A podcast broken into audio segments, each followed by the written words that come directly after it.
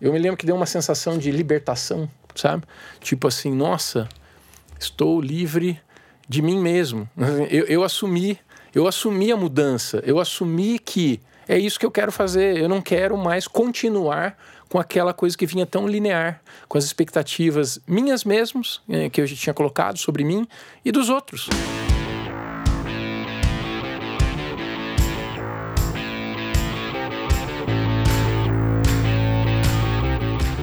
Bem-vindos ao Retrato, que é o podcast de gente falando com gente sobre coisas de gente do Projeto Draft.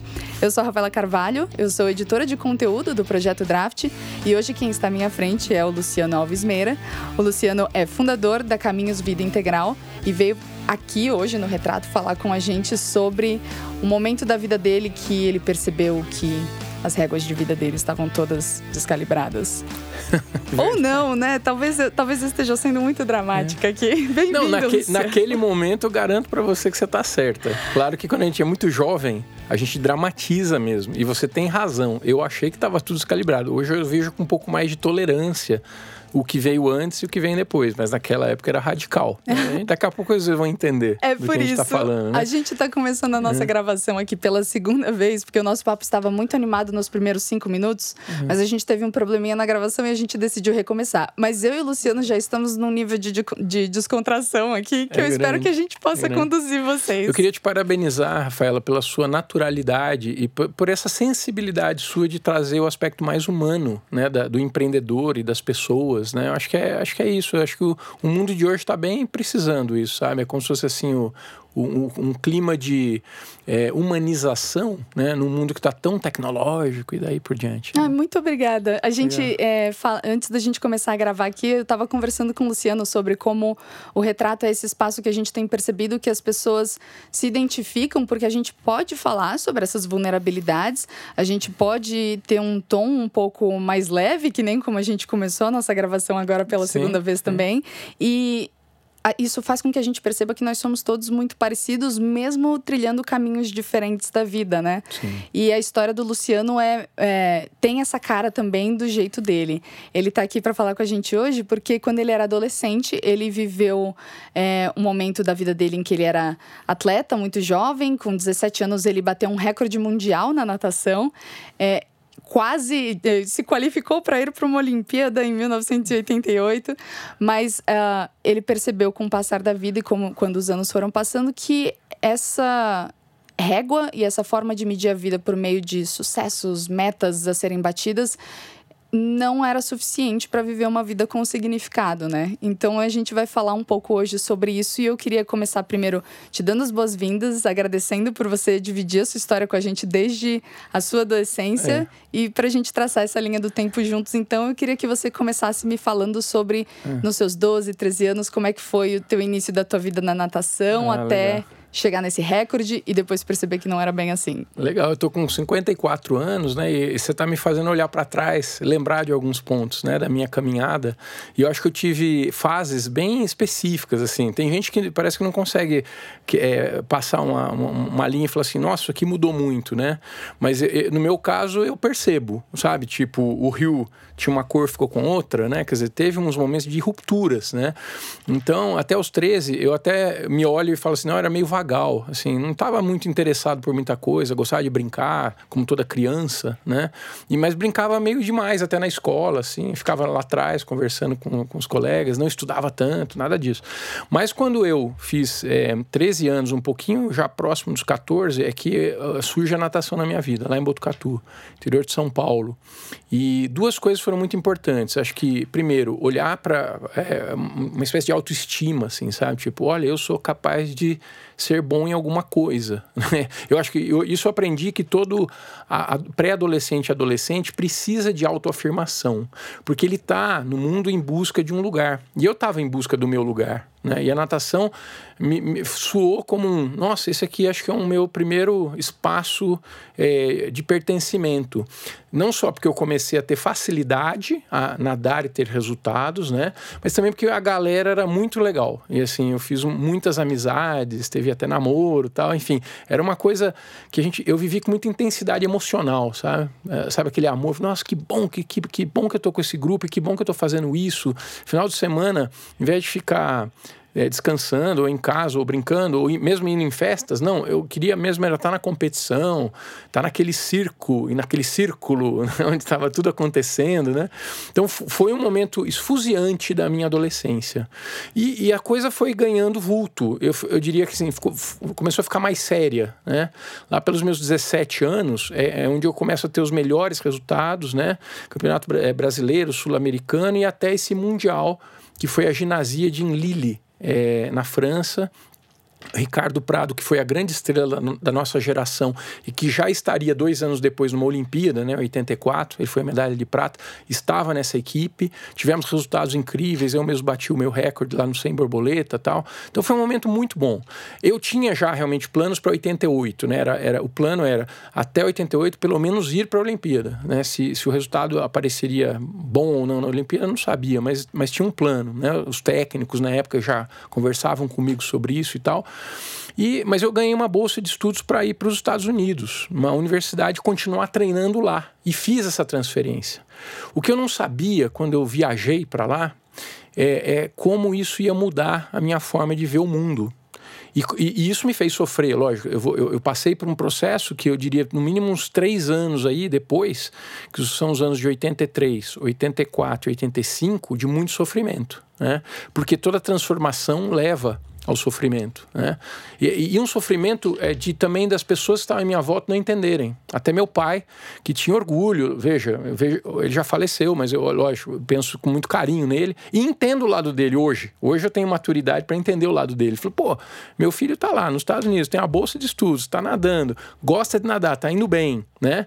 É, então tem uma carreira aí, né? Inclusive estudar na Universidade Americana vai ser bom para o futuro dele. Tá com a vida tal. feita. É, meio que tipo, encaminhei esse filho. Uhum. De repente o filho para a universidade, eu já tinha feito um ano e meio da, da faculdade de biologia, parei, voltei para o Brasil e disse: para tudo, que eu quero descer. Né? Olha né? só, é. isso para mim é que é muito marcante do início da tua história, porque é. quando na sua adolescência você viveu esse momento de é, ver, ver que algo que você fez foi muito louvável, você bateu um recorde, você se é, descobriu diante de um grande sucesso, depende, de repente o mundo estava dizendo para você que o que você tinha feito era muito incrível, uhum. e aí isso te faz dar um passo de você estudar em outro país e ter novas oportunidades, ter uma perspectiva para um futuro que, na verdade, quando é, você estava na faculdade, você se viu solitário, num lugar onde a língua não era sua, onde as pessoas não te conheciam bem, e você percebeu que aquela métrica de sucesso daquele recorde mundial que parecia por um momento a sua sua vida. Isso. Era só uma, um pedacinho, uma faísquinha que nem não tinha tanta importância quanto você achava que tinha, né? Perfeito, porque né, você fez uma ótima descrição. É, essa, essa, essa saída do Brasil, essa saída da, da, daquela equipe da Botucatuense, né? E esse novo espaço, que é um espaço mais profissional, mais frio, mais voltado a estudar e nadar e, e ter resultados, né? É, foi um espaço que me deu uma, duas coisas, uma solidão né, muito grande, interior, e também me colocou em, em eu diria, em contato com novas, é, vamos assim, novos elementos que eu não tinha conhecimento, né? Por exemplo, eu, eu passei a frequentar uma livraria e a biblioteca da universidade em busca de novos interesses, né? E, e acabei é, ganha, recebendo de um amigo também aqui do, do Brasil um livro de presente. Então, é, essas leituras, e hoje eu sou um bibliófilo, né, não é por acaso, eu sou formado em letras hoje, né, sou, sou, muito voltado, ao, eu acho que o livro é um instrumento maravilhoso, não quero que ele se perca. Né? Tem uma editora, olha só, hoje eu tenho uma editora. Né? Quem diria o então, caminho? Essa, essa, ideia do livro né, passa a ser a, a grande, o grande novo caminho para mim. Né? E os livros que caíram na minha mão naquele momento eram livros que tinham uma referência que, para mim, assim, abriram minha mente, meu espírito, minha, meu modo de ver o mundo, de tal forma que aquele mundinho da competição, de ganhar medalha, de mesmo de, de estudar e, se, e, me especializar em uma área, me pareceu muito pequeno, muito é pobre, muito sufocante para mim. É, sabe? de repente a gente vê, até hum. antes da gente gravar, a gente falou sobre isso, né? Sobre como é a gente quando vive algum momento da vida em que a gente tem um retorno positivo do mundo de alguma maneira, é, é muito fácil da gente atrelar todo o nosso valor pessoal àquele episódio ou aquilo que foi definido como sucesso e que a gente conseguiu corresponder, né? É. E acho, eu queria que você me contasse um pouco desse momento em que você viu que não era bem assim, porque você foi é, ganhou esse entendimento a partir de livros que você leu. Você estava vivendo um processo interno muito difícil de estar sozinho em outro país, Isso. muito jovem. É, como que foi o momento que você precisou olhar para essa vida e para as pessoas que te enxergavam como alguém que entendia essa vida como sua e falar: meu, não é isso, não é, é assim, eu, eu vou deixar tudo isso para trás, eu não vou mais ser um planejar ser um atleta olímpico, eu vou voltar para o Brasil e eu vou fazer outra coisa. Como é que foi isso? Te, teve, teve um, uns meses aí muito duros, que é o seguinte, eu não sei, eh, você falou que você também é meio metódica, ou seja, né? Eu, eu sempre fui uma, a partir da natação, eu me descobri uma pessoa disciplinada, porque já que era sério, era para fazer direito, né? E eu tive que, isso, durante muitos meses, é, lutar comigo mesmo, que era, parecia que se eu fosse, que se eu fosse dizer o que eu estava sentindo, que era, quero mudar minha, o panorama da minha vida e buscar outros valores e outras, outras ideias e outra forma de viver, é, o problema é que eu estava, vamos dizer assim, desistindo da disciplina. Então eu me auto-obriguei a ficar treinando e buscando resultados por mais oito, nove meses, enquanto eu já tinha, no fundo, né, intimamente, entrado em contato com ideias espirituais, com ideias é, filosóficas. Né? Foi, foi, um momento bem definido por isso, é busca de é, questões existenciais, filosóficas e espirituais. Né? Eu não digo nem religião, embora também tenha depois buscado caminhos religiosos, mas eu diria que naquele momento foi a abertura para a nossa dimensão e a minha dimensão espiritual. Então eu já, eu já não conseguia mais ter, é, vamos dizer assim, nenhum tipo de entusiasmo por aquilo que eu estava fazendo, mas eu, eu, me obriguei durante uns oito, nove meses, pela minha conta, a ficar treinando, a ficar na universidade, a ficar voltando para o Brasil para competir no Brasil, é, financiado pela universidade por um clube aqui no Brasil também, que era o Minas Tênis Clube, que nessa época, vamos assim, comprou meu passe, né? Sim. Eu nadei ali, foi muito interessante. E, e, e eu não conseguia me libertar disso. O dia em que eu, eu me lembro, eu estava em Belo Horizonte, e eu cheguei para a psicóloga do time de, da, da equipe natação e falei para ela: tomei a decisão, não vou mais nadar. Né? Já, já, já liguei para o meu pai, já comuniquei e já sei até para onde eu vou agora, porque eu pedi para uma irmã minha, Ana Silvia, que é a irmã mais velha, ela tinha um sítio no, no interior de Goiás. E eu falei assim, eu, eu precisava ficar sozinho um tempo para re, agora reconstruir minhas ideias e para onde eu vou levar minha vida, né? E aí eu pedi para ela se eu podia ficar no sítio. Ela falou, ah, eu tô precisando de um caseiro. Se você for lá é para trabalhar, né? Eu falei, eu, eu aprendo, pode deixar. Eu, eu, eu vou ser o caseiro durante um período, né? Ou seja, com 18 é. anos ali, mais ou é, menos. 18 você... anos. Eu decidi que eu ia fazer um retiro de quatro meses. Não, não sabia que ia ser quatro meses, eu pensei que ia ser um, um, um mês. Mas acabei ficando quatro meses, né? Nesse sítio no interior de Goiás, sozinho. Né? Mas eu, no dia que eu falei para psicóloga, eu me lembro que deu uma sensação de libertação, sabe? Tipo assim, nossa, estou livre de mim mesmo. Eu, eu assumi eu assumi a mudança, eu assumi que é isso que eu quero fazer. Eu não quero mais continuar com aquela coisa que vinha tão linear, com as expectativas minhas mesmos, eh, que eu já tinha colocado sobre mim, e dos outros, né? Então foi um momento, eu diria assim, parece que foi muito corajoso, mas no, no fundo foi fácil. Depois que eu falei, eu falei, nossa, que bom, tô me sentindo tão bem, me senti livre, sabe? Eh, ficar sem treinar, para mim, naquela época, era como se fosse uma desonra, não sei se dá para entender, mas a pessoa que é muito autodisciplinada, muito caxias, ela se auto-obriga, né? E ela se culpa quando não... Ela se culpa quando não está fazendo, né? Eu tinha aceitado essa identidade do nadador dedicado, né? E de repente falei, não, não sou só isso. Eu, eu sou agora uma pessoa em busca de respostas amplas, espirituais, filosóficas, sociais, né? Comecei uma busca intensa a partir daí. Ou seja, com, com 18 é. anos 18 você, anos, é. você viveu todo um, um, entendimento de. Eu acho interessante, porque com 18 hum. anos, eu tô tentando pensar na minha idade, assim, eu acho que eu quando eu tinha essa idade, eu hum. nunca fui para conceitos mais aprofundados, assim, de é. nossa, mas o que eu tô fazendo, quem uhum. eu sou, e pensar em metas, porque é, eu, pelo menos com essa idade, eu estava estudando para o vestibular e eu estava é. focada nisso, né, em atrelar o meu valor a uma nota que eu precisava tirar para eu entrar na faculdade que eu queria. É. E como que foi então você explicar para as pessoas que você tinha muita certeza hum. de que aquela régua com a qual elas estavam te medindo também não fazia mais sentido para você? É, na verdade o que eu fiz, é, como esse retiro aí dos quatro meses em Goiás, foi uma forma de não ter que explicar para ninguém, porque eu fiquei longe de todo mundo, né? Fiquei comigo mesmo, com os meus livros e, e com a natureza, e foi um momento profundo, viu? Eu posso dizer assim, não, não, não sei se eu consigo me exprimir totalmente sobre isso, né? Até hoje quando eu conto conto essa história, e não conto toda hora, não, mas quando eu conto, é difícil explicar. Eu tive epifanias, eu tive momentos de perceber, nossa, nós somos muito maiores do ponto de vista subjetivo do que nós imaginamos, mas só percebemos isso quando estamos num profundo silêncio. E, uma, essa é uma das, das, críticas que eu tenho ao processo educacional hoje. Eu acho que na antiguidade a, a, o adolescente tinha que ter momentos de solidão como forma de, de desenvolvimento. Né? E hoje nós não temos mais isso, essa ideia do retiro. E isso faz com que a gente não se perceba em toda a profundidade é, o que eu chamaria de metafísica, né? Quer dizer, que vai além do corpo, né? O que somos, né?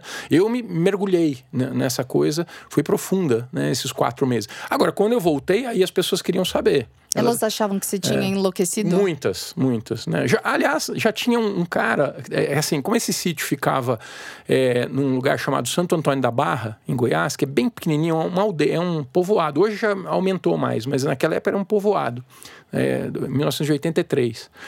E, e tinha um posto de gasolina que ficava a um quilômetro e meio, acho que era a única coisa, vamos assim, próxima do sítio, mais nada. E eu ficava ali, na, na, às vezes à tarde, depois que eu tinha feito as minhas tarefas de cuidar do sítio, eu sentava ali perto de um coxo onde tinha o gado, né? E ficava é, lendo, meditando, refletindo sozinho ali, né? Um dia eu fui no posto para buscar não sei o que que eu precisava, né? E o cara do posto olhou para mim e falou assim: "O senhor não é aquele aquele cara que fica ali naquele sítio. Eu falei assim, sou assim. Ele falou, o senhor tem alguma desilusão da vida? Eu falei assim, por quê? Ele falou, não, que o senhor é tão jovem, o senhor fica lá quieto, fica sozinho. Contemplativo. É, é. Então as pessoas já não entendiam ali. Imagine quando eu voltei para Botucatu, para São Paulo, né? Para ter com a minha família, com os meus amigos tal. Todo mundo achava assim, esse cara pirou, né? Nossa, ah, é, falando alguma... dos Estados Unidos estragaram ele, ele é. voltou quebrado em dois e agora? É, é, isso aí, as hipóteses eram muitas nesse ah. sentido, né? Mas não, eu, eu eu, eu, fiquei tranquilo, eu, eu tava muito sereno interiormente. Eu alcancei algumas respostas, né? E eu tava muito sereno e falei assim: olha, eu vou continuar a minha busca, né? Então eu fiz umas coisas assim engraçadas, que foi da fase de transição, é, do tipo, resolvi é, ir pro Projeto Rondon consegui lá uma, uma vaga, fui para a Amazônia, tive contato com tribos indígenas, né, com a natureza no nível profundo, é, pratiquei meditação, jejum, umas coisas muito espirituais e tal, sempre em busca de, de respostas, né? E depois é, comecei a atuar no terceiro setor, comecei a achar trabalho, porque eu também não poderia ficar sem fazer nada, né? E minha vida começou a, a, novamente a, a se reorganizar, né? Eu diria assim, se reorganizar de tal modo que eu comecei a, vamos assim, a, a perceber que o meu futuro seria é, ligado à educação. É isso. Certo. É. E aí eu, eu ia te perguntar sobre isso também, é. porque você voltou pro você voltou pro mundo e para as pessoas e para as impressões que elas tinham sobre você. Sim. E você voltou para um mundo que ainda era muito focado naquilo. É, é, o mundo não estava dentro da sua cabeça para ver todo esse processo não, claro. interno que Só você a gente tava... que se vê, né? Só a gente vive essa, essas, esses pensamentos muito profundos, né? Então voltar para esse mundo vendo que, que ele ainda é, era muito focado nos resultados e nas métricas Sim. que agora não tinham mais o mesmo valor para você. É. deve ter sido algo que, que deu um baque, assim. Eu queria que você é. me contasse um pouco sobre como que foi chegar para o mundo e falar, beleza, eu tô diferente, eu sou melhor, eu tô descobrindo uma versão melhor de mim mesmo, isso. mas o mundo só tá olhando para mim e falando, acho que acho que não sei não se você tá já bem. leu um, um, livro chamado Fernão Capelo Gaivota? Não. não. Vale a pena, é do Richard Bach, e é a história de uma gaivota que aprende a voar de outras formas. E aí ela sai do bando, né? Porque ela voa mais alto, ela dá voos em looping, umas coisas que as outras gaivotas não fazem. Estão sempre pegando os peixinhos na beira, ficam muito próximos no, dos barcos, pegando peixinhos, né? Uhum. E, e, de repente essa gaivota doida começa a dar uns voos assim muito altos e tal, né? E aí o grupo não, não aceita mais ela, né? De certa forma eu me senti assim, né? Apesar de que as, ninguém foi hostil comigo, não posso dizer isso, nem na família, nem nos amigos, ninguém foi hostil. Todos me, todos me trataram muito bem. Mas ao mesmo tempo ninguém me entendia. Quando eu começava a falar das coisas que eu passei a, a prezar, a querer e a desenvolver, eu, eu não sentia eco né, com as pessoas que convivia. E aí o que, que você faz? Você busca convívio de outras pessoas que tenham é, valores semelhantes. É, é, eu hoje estudando, eu estudo muito o desenvolvimento é, da consciência e o desenvolvimento do potencial humano. Nós já sabemos que valores são muito importantes. Os valores agrupam as pessoas. As pessoas se agrupam por valores, né? Então foi isso que eu fiz. Acabei indo atuar no terceiro setor. Na época nem tinha esse nome. Instituições sociais, instituições religiosas.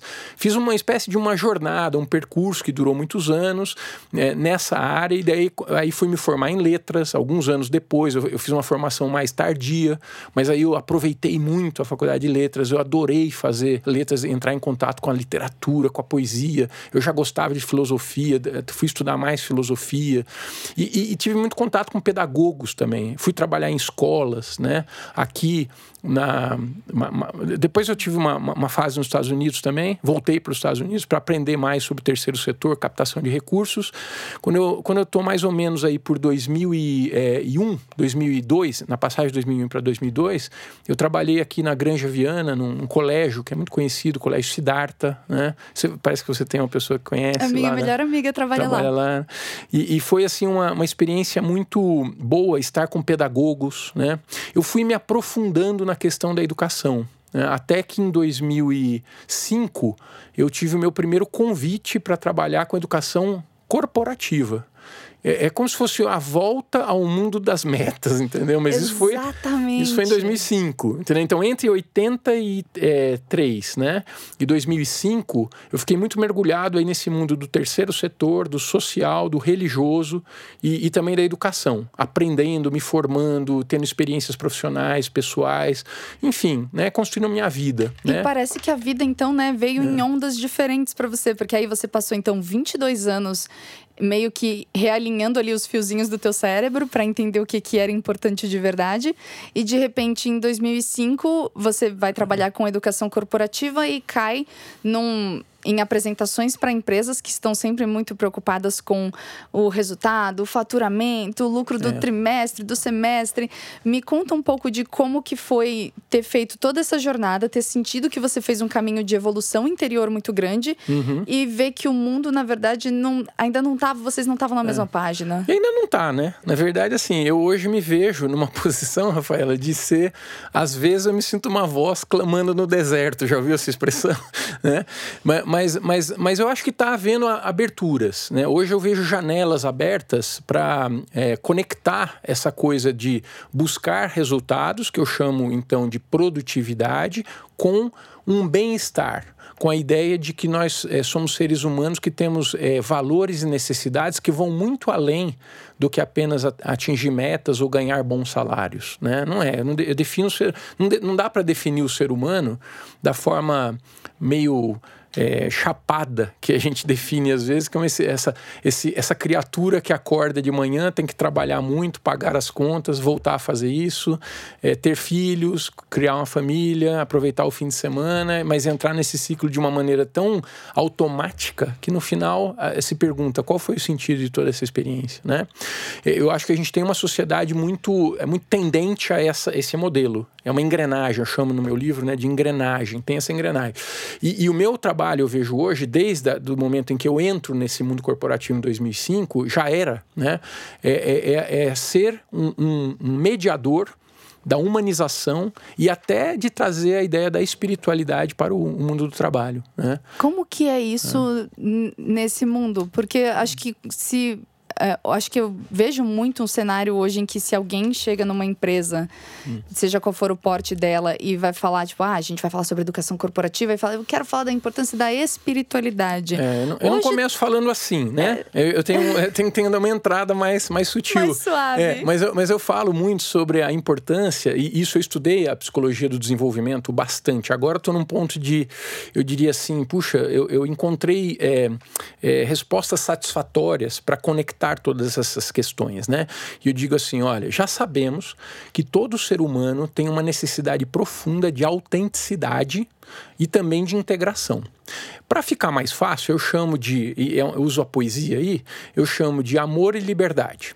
Liberdade é seja você mesmo, é ser autêntico. Parece fácil, se eu falar isso como uma espécie de frase de autoajuda, seja você mesmo, parece fácil, mas não é.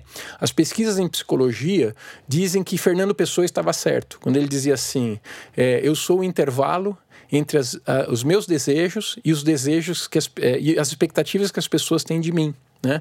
Todo mundo está um pouco preso nesse intervalo. É muito difícil a pessoa exprimir no mundo a sua autenticidade.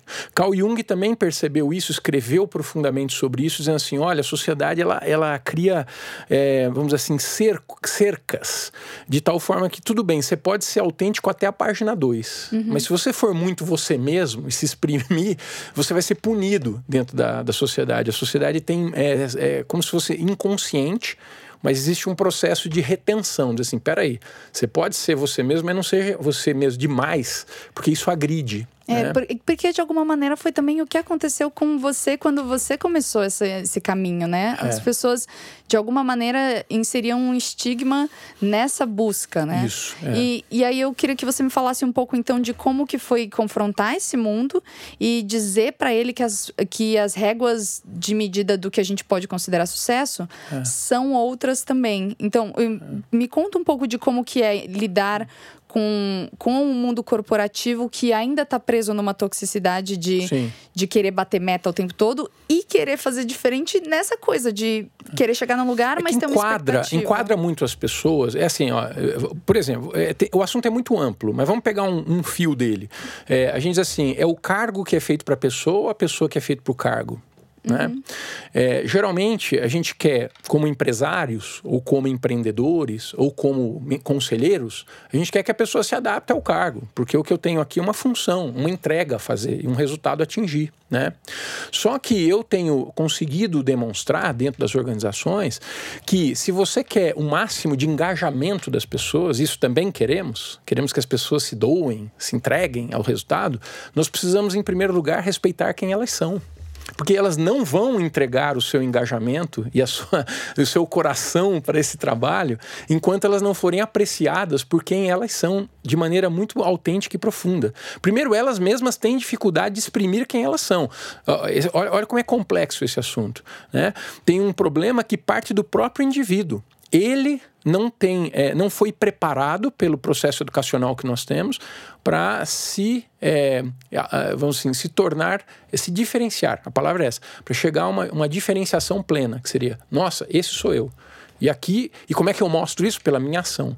O trabalho, a ação, a forma de produzir tem muito a ver com a, a minha capacidade de mostrar a minha autenticidade. Porque eu falei que o programa que vocês criaram é, é, é uma iniciativa autêntica. Né? Uhum. Partiu de, um, de, uma coisa muito natural, muito real em vocês, querendo fazer isso acontecer. Então você está tendo uma oportunidade que nem todo profissional tem, que é exprimir algo muito seu, muito real seu, uhum. no seu trabalho. Né? As pessoas têm que se adaptar o tempo inteiro. Elas dizem, puxa, não é, não é isso que eu sou, mas eu preciso ganhar esse dinheiro, porque eu preciso pagar minhas contas. Então ela se adapta. Né? Uhum.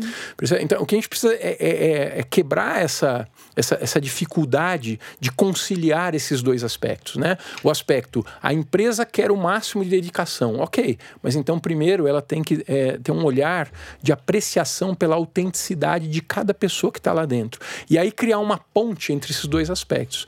É, geralmente eu, eu, eu, converso muito com as pessoas sobre os, os, sonhos mais profundos que elas têm do ponto de vista profissional e pessoal, para depois pensar como é que isso aqui conecta dentro desta organização. Será que é uhum. é possível fazer essa ponte? Quando é uma, uma beleza, É uma maravilha, dá, um, dá uma espécie assim de, um, de uma luz enorme lá uhum. dentro. E quando não é, às vezes é porque a pessoa realmente precisa é, buscar outro caminho. Sim. Ela se enfiou num lugar que não, que não, não vai é, servir para ela se realizar como, como um ser profundo e complexo que ela é, porque todos nós somos. Percebe? Certo. E aí, sobre você é. ter se tornado essa voz que levanta essa bandeira também, uhum. o que que você descobriu sobre você que te permite falar, falar disso com a sua autenticidade? Uhum. Quais que foram algumas verdades nesse caminho que foram difíceis de você descobrir sobre você, que Sim. meio que doeram, mas que você pode chegar e falar: olha, eu passei por isso aqui, foi complicado, mas eu atravessei tudo isso aqui para dizer que vale a pena passar por esse processo vale. de autoconhecimento para chegar vale. até aqui. O que, que vale. aconteceu com você dessa maneira? Eu, eu diria assim: eu fui, eu fui contestando no processo aqueles espaços ou oportunidades que não é, refletiam ainda os meus valores mais profundos. É. Então eu ia, eu ia dizendo, será quanto tempo eu vou conseguir ficar nessa posição ou fazendo esse trabalho ou buscando esse resultado, se isso aqui ainda não reflete, por exemplo, a minha espiritualidade, que é um assunto real para mim, né? Eu, eu, eu não acho que isso é tão latente em todas as pessoas. Cada um tem uma, uma maneira de se exprimir, né? Então eu vejo o artista, eu vejo a pessoa que é mais técnica, eu vejo a pessoa que é mais espiritual eu tenho uma espiritualidade forte, né? É, então o que acontece? Eu preciso achar um espaço é, em que eu possa exprimir isso, embora não seja religioso no sentido mais convencional, né? Mas eu quero poder ser essa pessoa, né? Então é essa busca de um, um, lugar em que a minha maior força possa ser bem utilizada pela sociedade, pode ser útil para a sociedade, é que fez com que eu percebesse que as outras pessoas também podem fazer a mesma coisa. Não sei se eu respondi sua pergunta. Olha, Acho que sim. Né? É de entender se, bom, se eu tenho é. uma uma utilidade e eu sei que tem alguma coisa dentro de mim, né, que faz, enfim, meu coração bater mais forte. Isso. Eu acredito que as outras eu posso despertar isso em outras pessoas se eu for genuíno dessa é. maneira. E à medida que eu fui fazendo isso e trazendo isso, por exemplo, para minha sala de aula, ou para o treinamento, né, desenvolvimento, que é a área hoje que eu, que eu me vejo como especialista, né, quer dizer, eu, eu, me especializei também em metodologias ativas, como é que você faz com que os alunos é, sejam muito protagonistas dentro do, do espaço de aula, né, e, e de treinamento, e, e, na medida que eu fui trazendo isso, essa, essa fala, esse, esse ponto de vista, seja você mesmo, né, mas também se integre, ou seja, a ideia do, da liberdade, mas do amor também, né, mas também como é que você cria pontes de relações, né, eu fui percebendo que que as pessoas estavam reagindo muito bem, que elas estavam com sede disso, que elas queriam ouvir isso, que elas queriam essa autorização para serem elas mesmas. Né? Parece que ninguém estava dizendo para elas assim: seja você mesma. Você tem autorização para ser você mesmo e para trazer isso para cá. Né? E de repente eu comecei a ver que as empresas não têm ojeriza isso, não é isso. É porque tem um automatismo aí, tem uma coisa no. Você entendeu? Que entrou no automático e ficou. Mas nós, nós podemos e devemos romper. Agora, para isso é preciso provocar. Precisa provocar uma humana. Nós estamos vivendo, se você for estudar filosofia, pegar o Heidegger, né, que foi um grande é, é, filósofo existencialista, ele já falava muito sobre isso. As pessoas estão meio que automatizadas, estão meio robotizadas, estão aceitando uma espécie de destino, até porque é mais fácil lidar com as coisas nesse, nesse comodismo. É se eximir de uma responsabilidade. Isso, né? porque buscar quem você é lá no fundo e trazer isso como uma contribuição para a sociedade, como uma forma de trabalho autêntico e profundo, dá muito trabalho. Uhum. Entendeu? Só que é altamente libertador. E exige você ter um, um senso de responsabilidade muito grande, porque não dá para botar a culpa em ninguém por, uhum. por, por, pelas escolhas que você está fazendo, nem em Deus. Né? Uhum. Então você tem que botar a, a, responsabilidade sobre você. E isso é que eu chamo de espiritualidade: é uma abertura da consciência para assumir quem realmente você é no mundo. E aí tomar essas posições, essas decisões e trazer a melhor contribuição que você possa para a sociedade.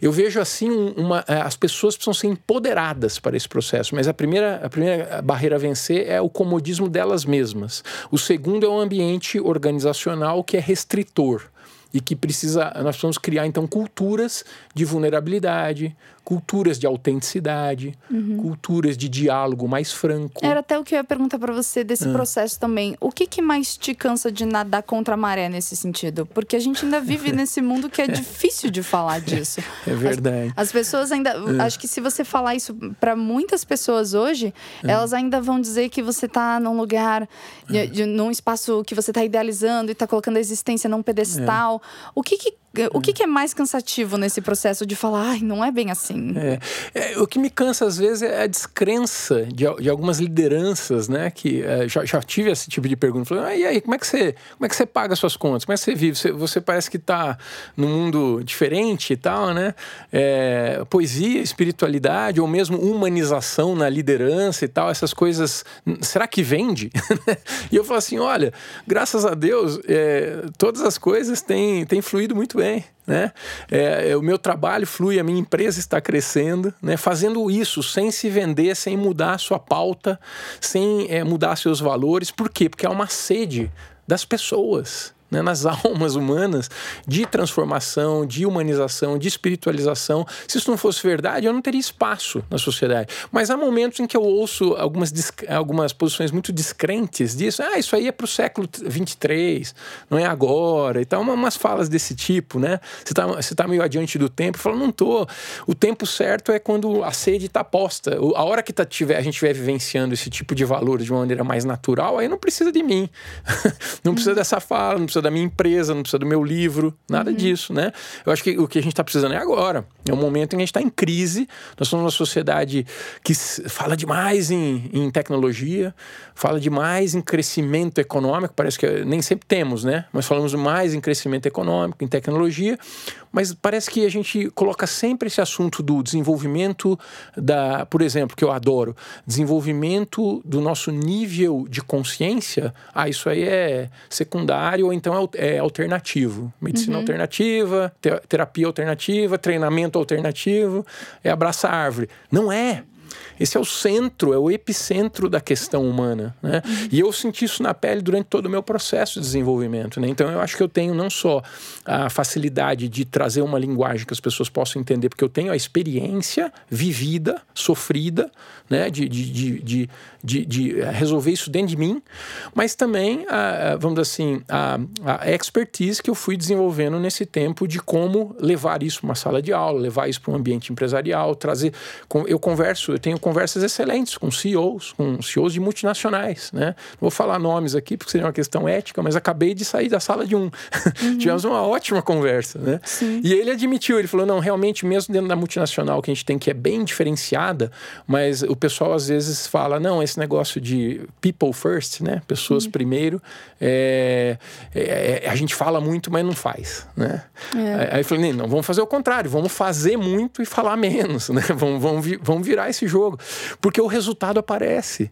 Na verdade, eu acho que a, a não presença desta ideia hoje está restringindo os resultados empresariais. Porque as pessoas estão sempre muito preocupadas em cumprir os prazos delas, em pensar. É. E, e acho que isso é uma é, é uma outra questão também de como a gente acha esse equilíbrio hoje, né? Porque no mundo capitalista em que a gente vive hoje, lógico, Isso. o lucro é fundamental para as empresas se manterem, as pessoas precisam pagar suas contas, os boletos Isso. vão continuar chegando. e é difícil chegar num. É, acho que encontrar esse equilíbrio entre entender que esse é o mundo e encontrar é, satisfação no mundo que nem sempre vai ser agradável. Sim. E ao mesmo tempo encontrar uma vida que é, você sinta que é plena e que é sua e que Isso. você toma as rédeas dela, né? Isso. É, eu, eu digo que uma coisa não atrapalha a outra. É o contrário. Quanto mais as pessoas buscarem a, a vida plena, né, eu chamo de vida plena. Nós temos até um workshop chamado Plenitude na uhum. Caminhos, uhum. né? Então, vida plena. Quanto mais elas caminharem para isso, mais, ela, mais fácil fica para elas acharem as fontes de recursos de sobrevivência. Fica, fica uma coisa que parecia tão difícil, às vezes, que ela estava sofrendo para isso, é, se torna fácil. E por que, que se torna fácil? Porque ela cresceu ela se tornou quem ela pode ser. Me fala, tipo, três atitudes hum. suas que você faz para você buscar a sua própria plenitude. Boa. Bom, uh, em primeiro lugar, é, eu no, no, até criei uma ferramenta por causa disso, porque eu comecei a me perguntar sobre minhas forças. Hoje eu, eu levo essa ferramenta para meus clientes, né? Mas eu comecei buscando em mim, né? Quais são minhas forças? Eu, eu, eu descobri, por exemplo, que eu aceitei nesse, nesse trajeto todo que eu fiz alguns cargos de liderança que não estavam alinhados comigo mesmo. Por quê? Ignorância falta de autoconhecimento. Então, autoconhecimento, que é quais são minhas forças naturais, autênticas, é uma coisa que pouca gente entende. E eu mesmo não entendia, mais jovem, fui trabalhando isso. Quando chegou um ponto que eu falei assim: nossa, entendi umas coisas aqui. Por exemplo, eu sou líder e fui convidado para cargos de liderança em vários momentos. Só que a minha liderança tem que estar atrelada a conhecimento. Por quê? Porque é, o meu tipo psicológico, meu perfil, né, personalidade, né, a gente tem aí um, toda uma base junguiana para esse estudo. As minhas forças de caráter, hoje a psicologia positiva estuda muito isso. As minhas inteligências, aí estou falando de Howard Gardner lá em Harvard, né, e até os meus, níveis, meus níveis de é, valores, né, é, tem uma questão da espiral de valores tal.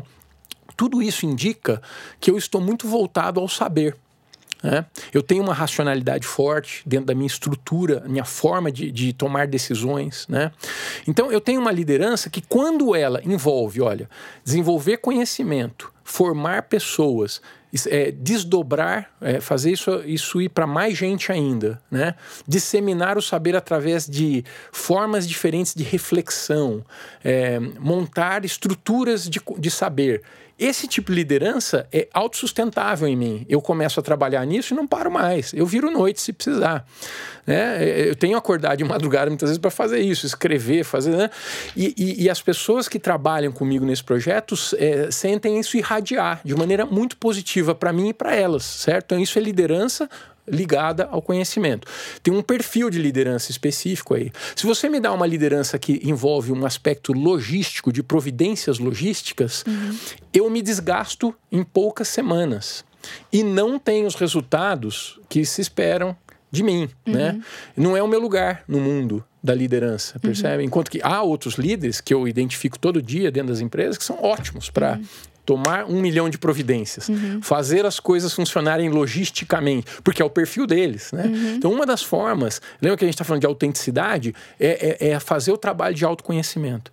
Para ajudar as pessoas, a Caminhos criou até uma ferramenta, chama Jornada do Autoconhecimento. É um estímulo, ela não resolve tudo, não, mas ela dá um, um empurrão uhum. para a pessoa começar a perceber os seus perfis uhum. e as suas forças, né? Então, isso é uma das formas. Outra coisa que você me perguntou, algumas práticas né? Isso, você, eu sentido. entendi que a primeira delas é essa busca muito forte pelo autoconhecimento também. Que... Aproveite suas forças, porque tem gente uhum. que passa uma vida inteira, Rafaela, lutando contra as forças que ela não tem. Uhum. Mas a natureza é pródiga em, em, talentos e forças. Ela nos dá muita, muitas capacidades já naturais. E se você souber percebê-las e desenvolvê-las tudo flui muito bem. Mas se você fica tentando ser aquilo que você não veio dotado, vamos dizer assim, né?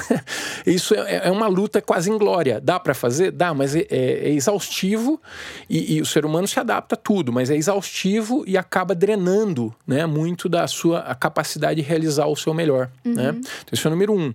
Número dois, eu acredito demais na, no silêncio e na meditação. Mas já vi pessoas que precisam de outras estratégias. Por exemplo, ah, não consigo meditar, porque ela é muito extrovertida e a mente dela é muito rápida. E ela, quando tenta meditar, o macaquinho não, não para Fica de batendo pular. prato é. Essa sou eu. Olha só. Eu sabia que você era extrovertida. Assim que eu entrei, né? Eu percebi a sua extroversão. Dá né? pra perceber que tem um macaquinho é. batendo prato quando eu abro o aplicativo de meditação aqui. É, é. Então, mas, mas existem outras estratégias, que é... Como é que você se aprofunda em si mesmo sem meditar, né? Então, hoje existe, existe a ideia da, da natureza, do contato com ela, do, do, do flow, das atividades que podem ser feitas com é, forte concentração. É interessante que, para certas pessoas, o que a meditação é para o introvertido, a ação concentrada é para o extrovertido. Ele às vezes precisa estar tá fazendo, mas ele precisa estar tá fazendo alguma. Por exemplo, tem uma pessoa que eu conheço assim: nossa, é só eu começar a abordar que, eu, que eu começo a, a, a me perceber melhor. Eu, eu, eu, passo a ter uma espécie de experiência da consciência. Eu falei, é, é você está em flow e você está é, se, se, é, se conhecendo. Mas se ela ficar parada tentando meditar, aí ou ela dorme ou ela fica, né, fica inquieta. Então existem estratégias nesse sentido do autoaprofundamento, mas é muito importante você perceber que você não é só a superfície em que nós andamos. Nós andamos numa superfície muito muito densa, muito, na verdade, desculpe, muito muito ampla, né? Uhum. Ó, vai para tudo quanto é lado, que nem barata tonta, mas não aprofunda. Então, uhum. esse é um dos aspectos muito importantes também. É... Você medita frequentemente? Todas as manhãs, desde essa época aí, dos 18 anos. Né? Eu aprendi a meditar naquela época e nunca mais parei. Eu medito pelo menos cinco minutos todas as manhãs. Né? Uhum. Às vezes eu medito uma hora. Quando o tempo permite, ou eu estou empolgado na meditação, vamos assim. Mas se eu meditar cinco minutos, eu já me sinto mais preparado para o dia. Né? Uhum. Eu, eu, até admiro, vou, vou dizer uma coisa aqui que pode soar engraçada. Eu admiro as pessoas que não precisam meditar e vão super bem durante o dia, porque eu já não funciono assim. eu, uhum. eu preciso da meditação, né? que é um momento de calma, profundidade, autoconhecimento.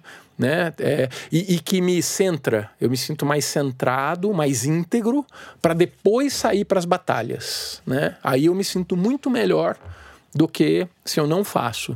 E eu falo, mas como é que as pessoas conseguem sem isso? Né? Uhum. É engraçado que o hábito faz com que você pense dessa Sim. forma. E você né? tem alguma outra é. prática, como, por exemplo, manter é. um diário de gratidão ou algumas é. outras coisas do dia a dia é. que te trazem para essa reafirmação constante de que o seu valor está nos processos internos e não é. no, na forma como, no feedback que o mundo vai te dar? É.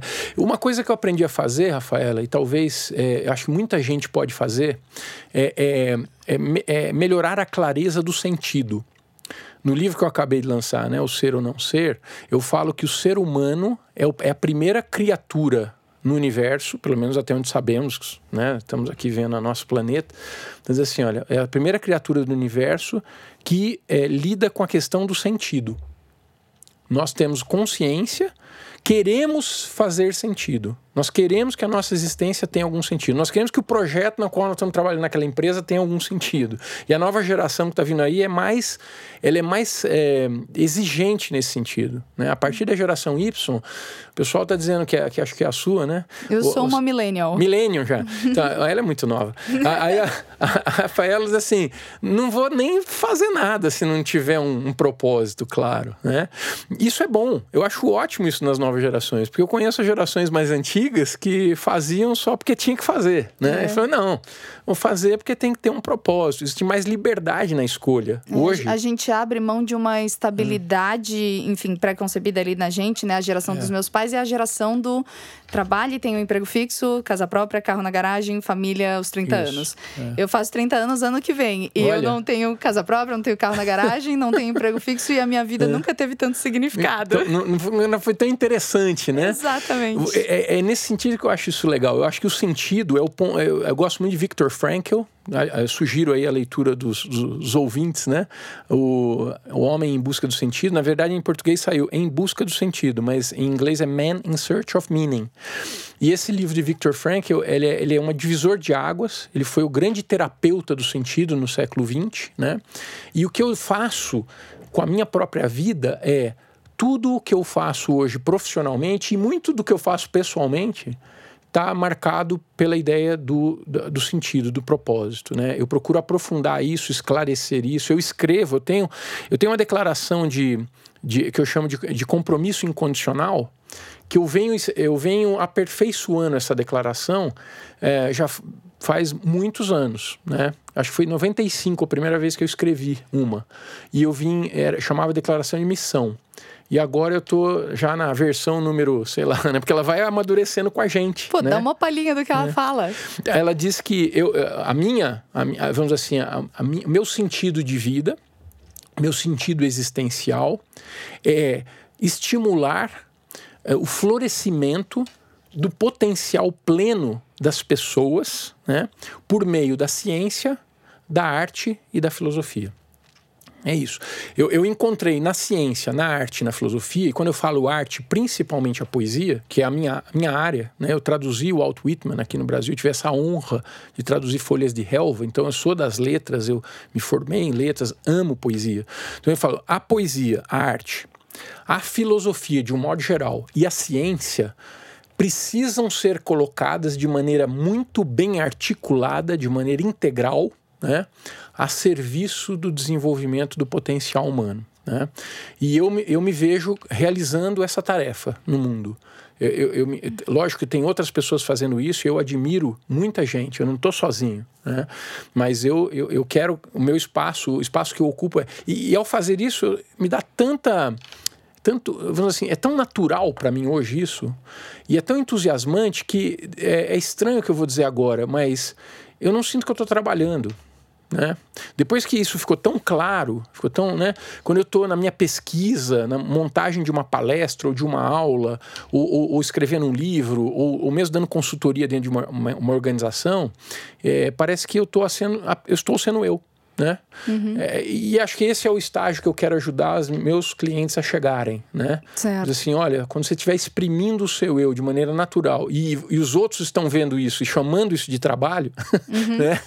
Você está num ponto muito legal do seu é. desenvolvimento. E eu garanto para você, você não vai morrer de fome por ter perseguido essa, essa, essa, essa coisa. Ao contrário, você vai ver que portas se abrem naturalmente porque o mundo precisa de pessoas autênticas, uhum. né? As portas se abrirão de um é. jeito ou de outro. E, o, até para a gente ir encerrando, Luciano, eu Sim. queria te perguntar sobre isso também, é. dessa transição que a gente está vivendo de é, mais pessoas buscarem um trabalho como o que você faz, porque elas sentem essa necessidade de buscar sentido e significado nos dias delas, não uhum. só na vida profissional, mas enfim, na vida, em todas as áreas da vida. Sim. É, nesse mundo que a gente está vivendo, que está indo para essa transição em que isso se torna um assunto mais em pauta, uhum. como que é, o, você vê que o seu trabalho consegue bater de frente com esse charlatanismo também que está surgindo de pessoas falarem só de. as pessoas acharem que significado é felicidade, o que não é a mesma coisa, né? Uhum. Mas como que a gente